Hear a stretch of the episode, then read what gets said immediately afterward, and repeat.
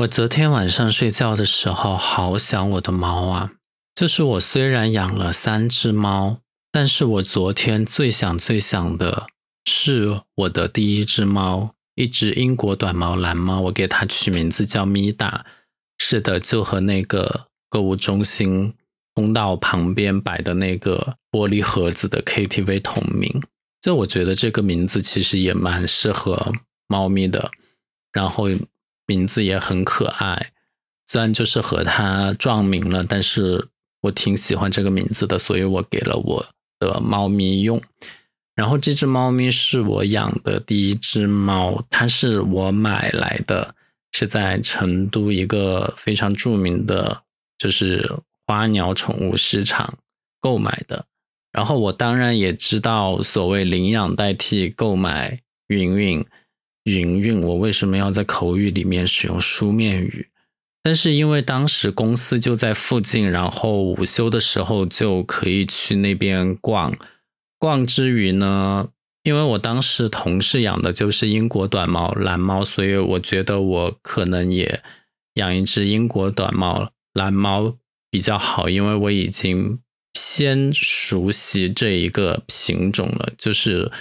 作为一个养猫小白来讲，然后因为当时又有同事陪着我，就我当时也看了其他的一些品种的猫咪，包括美短，甚至还看了一些小狗狗，但是就是对纯色的英短蓝猫非常的喜欢。然后我记得我当时至少看了三只小英短，有两只公的，一只母的。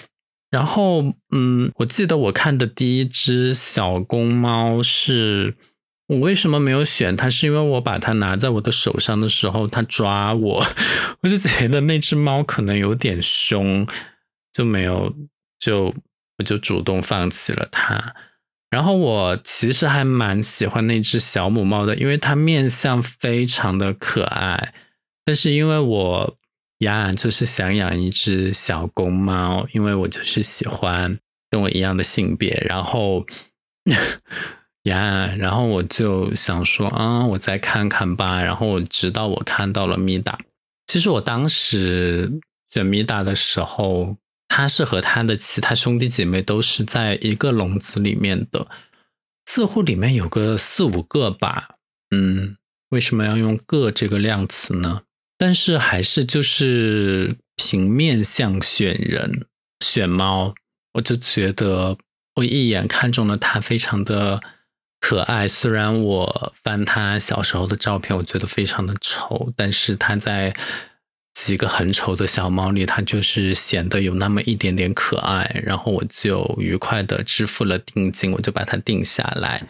然后走之余呢，我还看。到了，就是在宠物店的门口看到了他的爸爸，就是那只大公猫 which 和现在的米达还挺像的。两天后，我就去把米达接回家了。其实米达从宠物店到回家就一直不是很顺利，因为我交完定金之后，他在店里面他就眼睛就。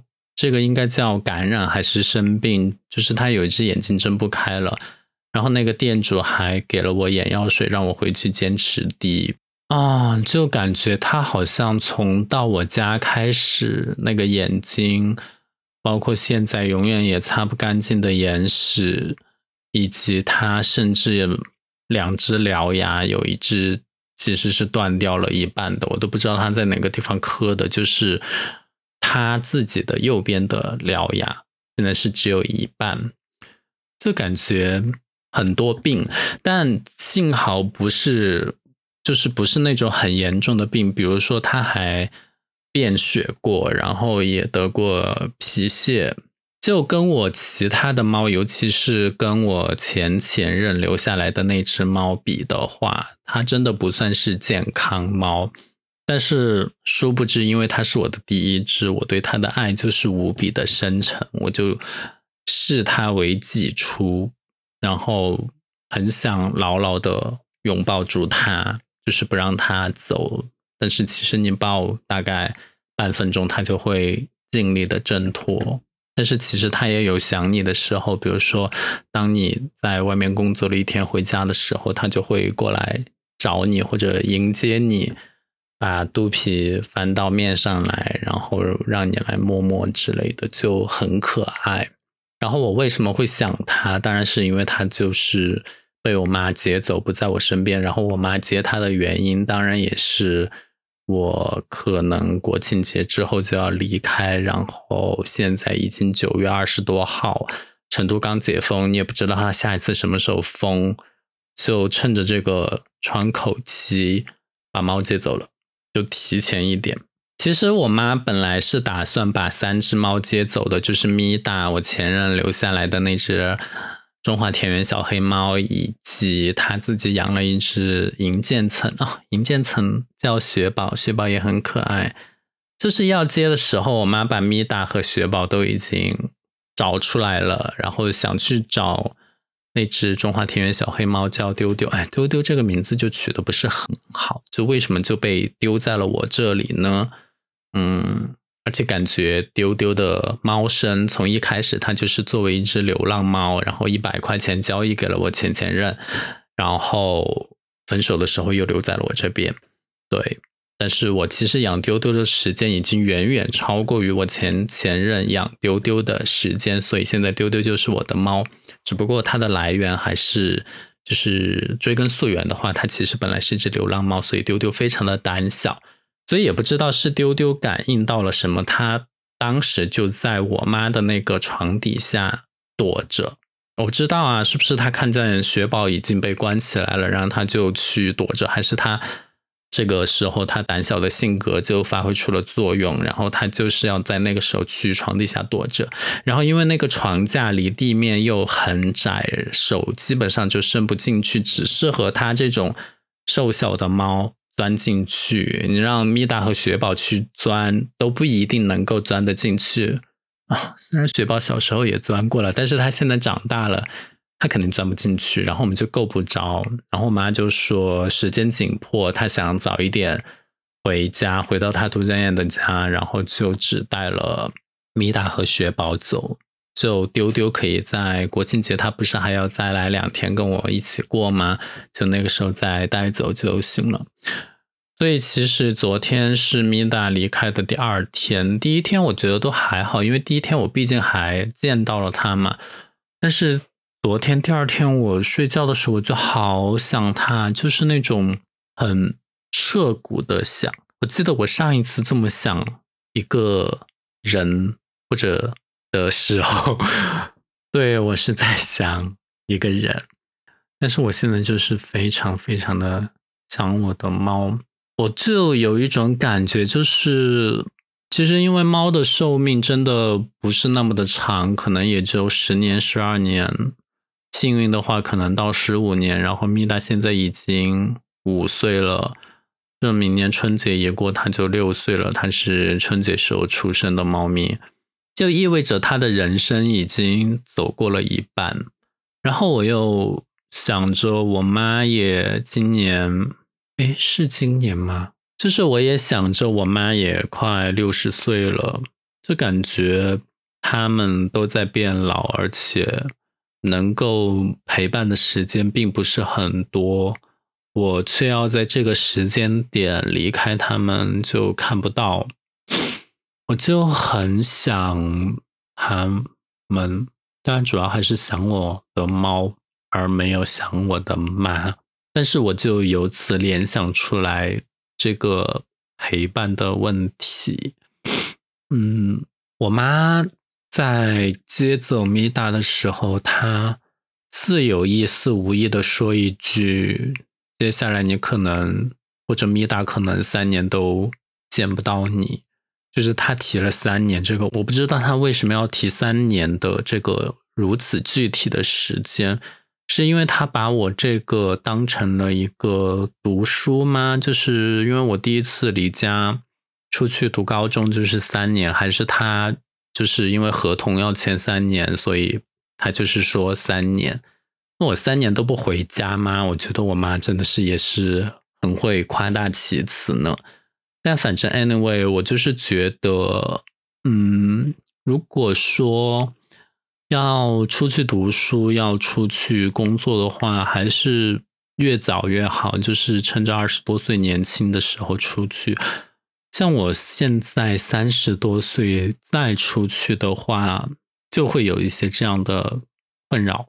然后我前面说我很喜欢我的猫咪，但其实我觉得我好像并没有把它们照顾的那么好，所以我也有一丝丝的愧疚。就是最近有一个事情，我觉得我是有很大的责任，就是我好像饿了它们一天。哎，事情是这样的，就是因为我很早很早之前我就买了小佩的那个自动。喂食机就是还挺贵的，八九百块，蓝绿色的那一款，就是已经买了很早了。我知道它后面有出过白色的一款，甚至有一些更小容量的改款，所以啊，这个也是一些背景知识了。但反正就是那个机器有个最大的问题，就是它会很早很早就提醒你余粮不足。因为我就想着我可能随时都要走，所以我每次我放粮的时候，我都不会放一整桶，因为我怕吃不完，然后到时候又要再转移出来，又非常的麻烦。但我不知道为什么我这几次每次倒半桶进去，那个在手机 app 上它就只显示它剩余余粮只有百分之十八十九的样子，就很夸张。因为我觉得我有的时候甚至已经达到了。三分之二的一个深度，但是它上面只显示只有五分之一的量，所以没有倒几次量出来，它就会提示我余粮不足。但是余粮其实是足的，然后里面还剩了很多，所以这个就是一个 force alert，我就没有很放在心上。然后直到有一天真的余粮不足的时候，我就没有观察到这个现象。我是怎么发现的呢？就是我有一天起床，我看到地上有两处的白沫，就是口水，然后上面有一些泡泡。然后我就看我客厅的监控，我甚至因为它的那个角角度很刁钻，我就甚至找了两个视频摄像头的那个存储卡，把它拷贝到电脑里面去找究竟是哪一只猫。口吐了那个白沫，这个是否是一个很严重的问题？然后我就往回大概看了四五个小时的录像，才发现是当天早上七点钟，米达在拉完屎之后，他就走的歪七扭八的，然后就开始吐，然后吐的是白沫。我想说他是。基于他的种种前科，他是不是有生大病还是干嘛？然后后来我才发现，结果是因为他没有东西吃，所以他吐不出来猫粮或者是其他的内容，他只能吐口水。然后我才过去看那个 app 的一个出粮记录，才发现确确实实已经有二十四个小时没有任何粮食出出来了。然后我当时我内心真的是非常的内疚。因为我的那个凉桶就放在靠近阳台的那一边，然后中间和我平时会经常活动的，就是我的卧室到厨房到厕所的那个地方，隔了整个客厅，所以我不太能够直观的在我日常行进的路线，就是去看到那个猫粮的碗里面有没有粮，我就必须要刻意的往阳台经过的时候。然后我才能够看到，所以我如果不刻意去看，我就不会知道有没有粮。然后那一天我就是没有去那边观察，所以我就没有观察到有粮。再加上那个 app 的推送，它虽然会推送缺粮，但是我一直都是觉得说，你每次推送缺粮的时候，其实都是有粮的。你这个缺粮，起码就是我现在分析，它可能会提前个。七天或者十天，他就开始给你推送，就给我造成了一定上的麻痹大意。所以我那天我非常的内疚，我就觉得我没有照顾好他们，然后我还额外开了两个罐头来补偿他们，想让他们吃的高兴一点。我就觉得我在照顾他们身上好像真的没有那么的。称职我知道有一些宠物的家长是非常的狂热的，就包括我的前前任，他养猫比养人还积极。前前任带丢丢去做绝育手术的时候，他甚至用的是吸入式麻醉，他就觉得注注射式麻醉还是什么麻醉，就是绝育手术的时候会伤害到丢丢的皮肤。还是怎么样，就觉得不是很好，还是伤神经干嘛？他就决定用更昂贵的吸入式麻醉，哪怕这个麻醉要七八百块钱，简直就是翻番的价格。所以他最后是花了一千五给丢丢做绝育，做的还是对母猫最好的一个侧切是的绝育。那反正我自己嗯不是很懂母猫的绝育手术，因为其实。米达和雪宝都是公猫，只有丢丢是母猫，所以比爱猫的程度，我是就是在养宠人群中，我绝对是属于后半段的那一种。我觉得我对猫咪的爱更像是一种各取所需，就是至少我也提供了一个很干净、很宽敞的一个生存环境给他们。虽然我在粮食上面，我也只能提供很基本的，并不算是很昂贵的，那个就是所谓的进口猫粮之类的。甚至他们此生他们也只吃过一次冻干的猫粮，还是前前任送的，以及他们很少吃罐头，因为罐头没有那么多，我就做不到隔三差五的给他们吃，基本上都是当做。过年过节，大家开一个罐头，开心一下。那我觉得我还是应该，是不是还是应该多关心一下他们？然后这个时候我就引申到，我是不是还应该多关心一下我妈？就我是那种人，就是平时我可以不闻不问，但是一旦有事，我还是会想一些办法来积极解决的。就对猫来说，好比。最近米达其实它有在拉稀，我观察了几天之后，我觉得还是不行。虽然我现在很穷，但是我还是上网给他买了那个专治腹泻的药给他吃，吃了好像现在就好了。那对于我妈来讲的话，唉，我觉得我对我妈现在是一个什么样的关系和态度呢？就是我知道我不能在他旁边照顾他。所以，我希望好多事情他都可以自己独立的、力所能及的来解决。他前段时间告诉我说，他摔了一跤，把手好像摔伤了，然后缠着纱布。我当然是心里有一点点心疼他，但是我能给他做什么帮助呢？我既不能在他摔伤的当下第一时间送他去医院。然后他为了让我不胡思乱想，或者说不给我额外增添麻烦，他也是在这件事情发生了两天之后，基本上他把一切都处理好之后，他才告诉我。那那个时候我还能做什么呢？我觉得我能做的事情就是要提醒或者告诫他，这种事情以后就不要再犯，就是。这个摔伤是在什么情形下发生的？以后就要尽量的避开这种情形。我知道前段时间就是成都全市都在做一个大型的核酸筛查，然后他饶有兴致的跟我讲说，他报名了他们小区的，嗯，就是测核酸的时候的志愿者。我猜就是他在做志愿者的时候。摔着的，然后我就跟他说：“我说你可不可以不要再去做这种社会活动了？”他说：“他如果再不做这些社会活动的话，他在他一个人在家里关着也很闷。然后他是那种关不住的人，就跟我完全的相反。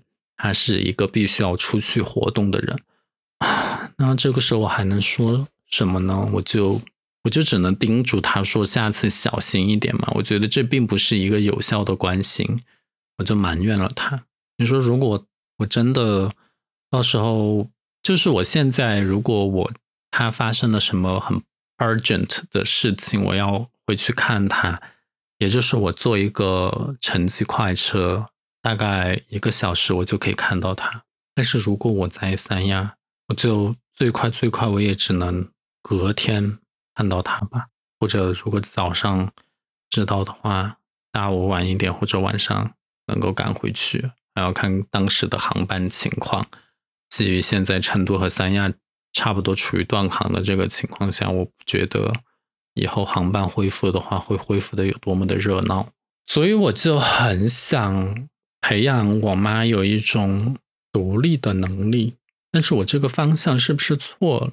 因为我妈其实从小到大也没有怎么培养我独立的能力，她好像就是在我有任何的困难的时候，就是那个在后面帮助我的人。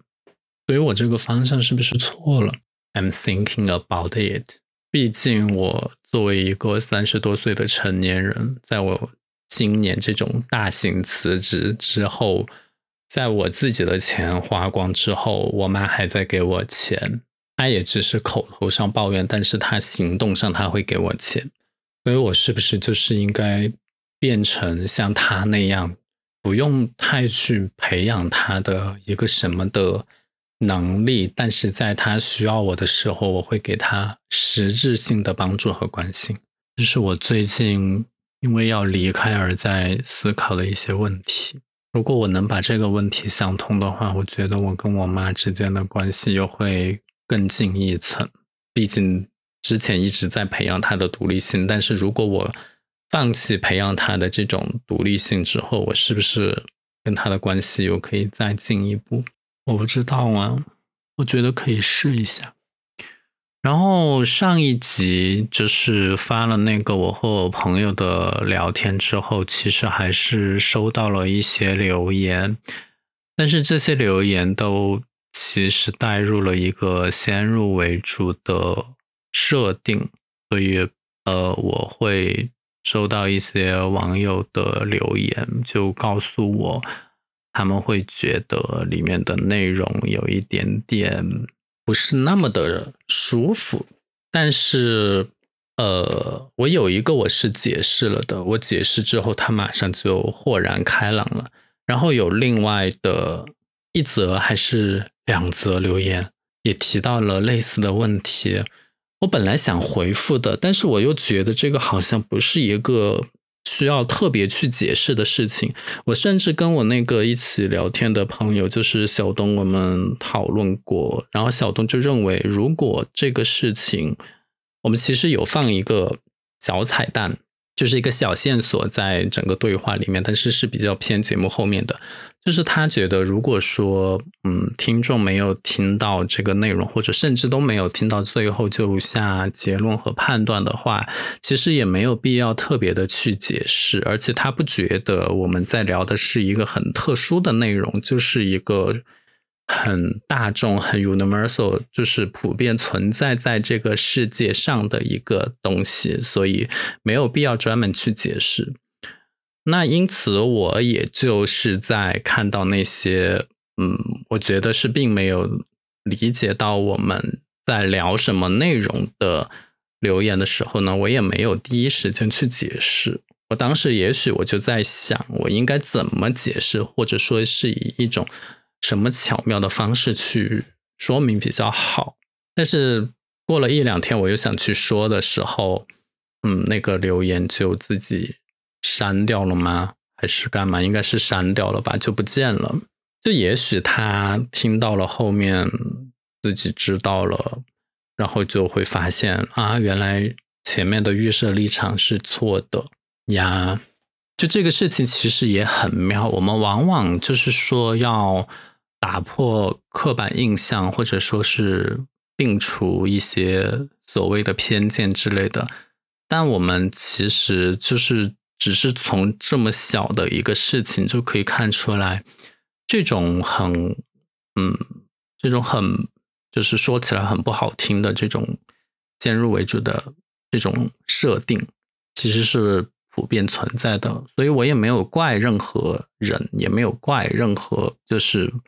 没有听到后面不了解实际情况的人，我是没有任何的要责怪的意思。我只是说，真的有的事情大家确实最开始不清楚，然后我其实也没有明说但是我知道，一旦把这个事情说清楚之后，你知道前因后果之后，你会有一个正确的，也不能叫正确，就是会有一个更更真实的、更贴合实际的这样的一个判断吧。还有一个事情，就是为什么我之前没有把，嗯，就是就是把我自己描述的更清楚一点，是因为我认为这个。播客迟早有一天会被我讨厌的人或者我的同事发现。虽然我现在没有工作，但是我总会有工作的嘛。然后，如果我把一切都讲得太明白了的话，我不知道会不会影响我在职场上的关系。但是，就是还是想有一丝丝保留。所以，你们有的东西不太明白，我也能理解。但我觉得，如果多听几遍。的话，你们也会明白，对，就是这个事情。然后最后再说一点闲话吧，就是现在成都又降温了，我现在的整个状态就是一种过冬的状态。就虽然我日常我可能还是会穿短袖，但我已经开始穿长裤。然后我在卧室里面坐着的时候，我甚至会感觉到有一点点冷，所以我会披披肩，然后把自己的膝盖也用厚厚的毯子盖起来。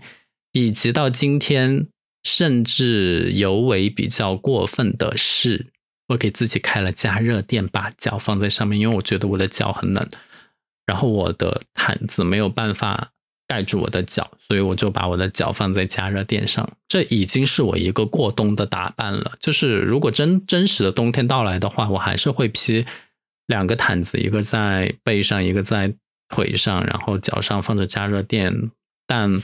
我会更穿一个很厚很厚的睡衣在我的身上，然后我的被子也会盖三床。但 actually 我现在已经盖两床了，就是以后以薄，如果再冷一点，我就会把更薄的那个被子换成稍厚的被子。但我这样说，你就会明白，我是一个非常怕冷的人。虽然现在成都也仅仅是。一个十八到二十二度的样子，以及现在的室温是二十四度，我就已经冷成这样。所以你应该很明白我为什么要去三亚工作，就是还是希望有一个温暖的地方，因为我本人就是非常的讨厌冷。然后第二个闲龙门阵就是我这两个星期是怎么过的呢？我就是玩了我的 PS 五，我干了一个游戏，我用大概接近七十个小时的时间玩通了叫《地平线：西之绝境》，非常喜欢这个游戏，因为一代的时候我就玩过它，然后现在是二代在 PS 五上面，就是各种什么画面啊、操作啊都更上一层楼，然后我又非常喜欢这种什么。古代与现代，就是古代文明与现代机械的一个结合。至于游戏具体的背景世界观，我就不详细讲了，因为不是任何的品种都是游戏咖。但是安宁为我就是讲我这两周在做的事情，就是我刚玩了这个游戏，然后它也成为了我整个游戏史上第一个我获得白金奖杯的游戏。然后白金奖杯就意味着你完成了游戏中的所有成就，就这个游戏已经没有什么地方你可以再发掘的了。PS 五我是带不走的，我已经想好了，我可能带到三亚去的最多最多也就是一个 Switch。如果说要带 PS 五，等我转正之后再说好吗？然后第三个显龙门阵就是。iPhone 真难抢啊！iPhone 十四 Pro Max 真的好难抢。其实每天的九点到十点钟，它都会在那个 Apple 的官网上都会有一些零零星星的货放出来。但是 Pro Max 真的好少，可能放十台 Pro 有一台是 Pro Max，而且你基本上刷不到，因为它就是一闪而过。就是就没了，你甚至都还没有机会进入到下单的界面，它就是在页面上一闪就没有了。那肯定有人在问，你都穷成这个鬼样子了，你为什么还要看新手机以及想买它？那我就觉得你不懂我的这个生财之道，哎，也不能叫。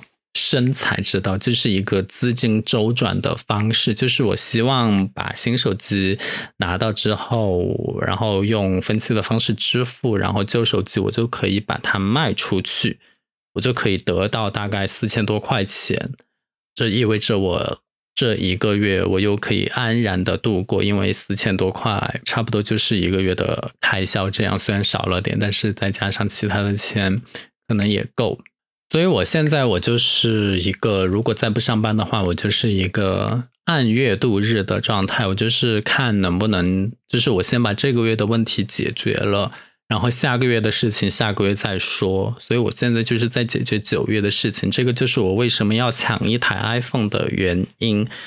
那你说我可不可以抢 Pro 呢？嗯，我觉得会有一点点勉强。首先，我觉得 Pro 和 Pro Max 之间只差一千块钱。然后，第二呢，这个手机我毕竟拿在手里，我还是要用两年的时间，因为分期就是要分两年，我就还是要用两年的时间。所以我就不想在两年的时间都面对一个自己不太喜欢的型号或者屏幕的 size 之类的。但是。我虽然没有抢到新 iPhone，但是我那一天我就是给自己买了 iPhone 十四 Pro Max 的手机膜和手机壳。你说这个事情好不好笑？就是你买不到珍珠，然后你买一个盒子，是这个意思吗？人家是买椟还珠，我是买不到珠，我就只能买一个椟。嗯，我觉得我这一次是有一个思考的，就是我其实很早之前就认识到了任何的。就是你购买的高科技产品，或者是你购买的昂贵的包包，就是你的这些身外之物，是不会给你带来很由衷的幸福的，或者说是能够充实你的人生。因为我就是有一个很明确的感知，即使在我之前收入来源稳定的时候，我买一个昂贵的相机，我买一个一万多的手机，我还是能够。在使用它们的时候，感受到孤独感，就是它的出现并不能改善我的人际关系，或者说是给我内心带来足够的安稳和安宁。那些东西是需要另外一个人来帮我构建的，就是我们一起来构建它，让我们感受到自己被珍视、被尊重、被需要。让我们自己有存在感，而买一个新手机、新相机、新包包是不会有这种感觉的。这个是我很早之前就认识到的一点。所以你说我现在换手机，我觉得我现在的手机也能用。就是你其实买一个新手机，你还是用微信，你还是用支付宝，然后这些功能、这些软件点开后，功能就是一模一样。你并不能就是通过。买一个新手机，然后你微信就获得了一个新功能，这个是不可能的吧？对吧？因为你的功能是由软件决定的。所以我这次想换手机，我仅仅是因为我想把我现在的手机卖掉，然后可以得到一笔钱。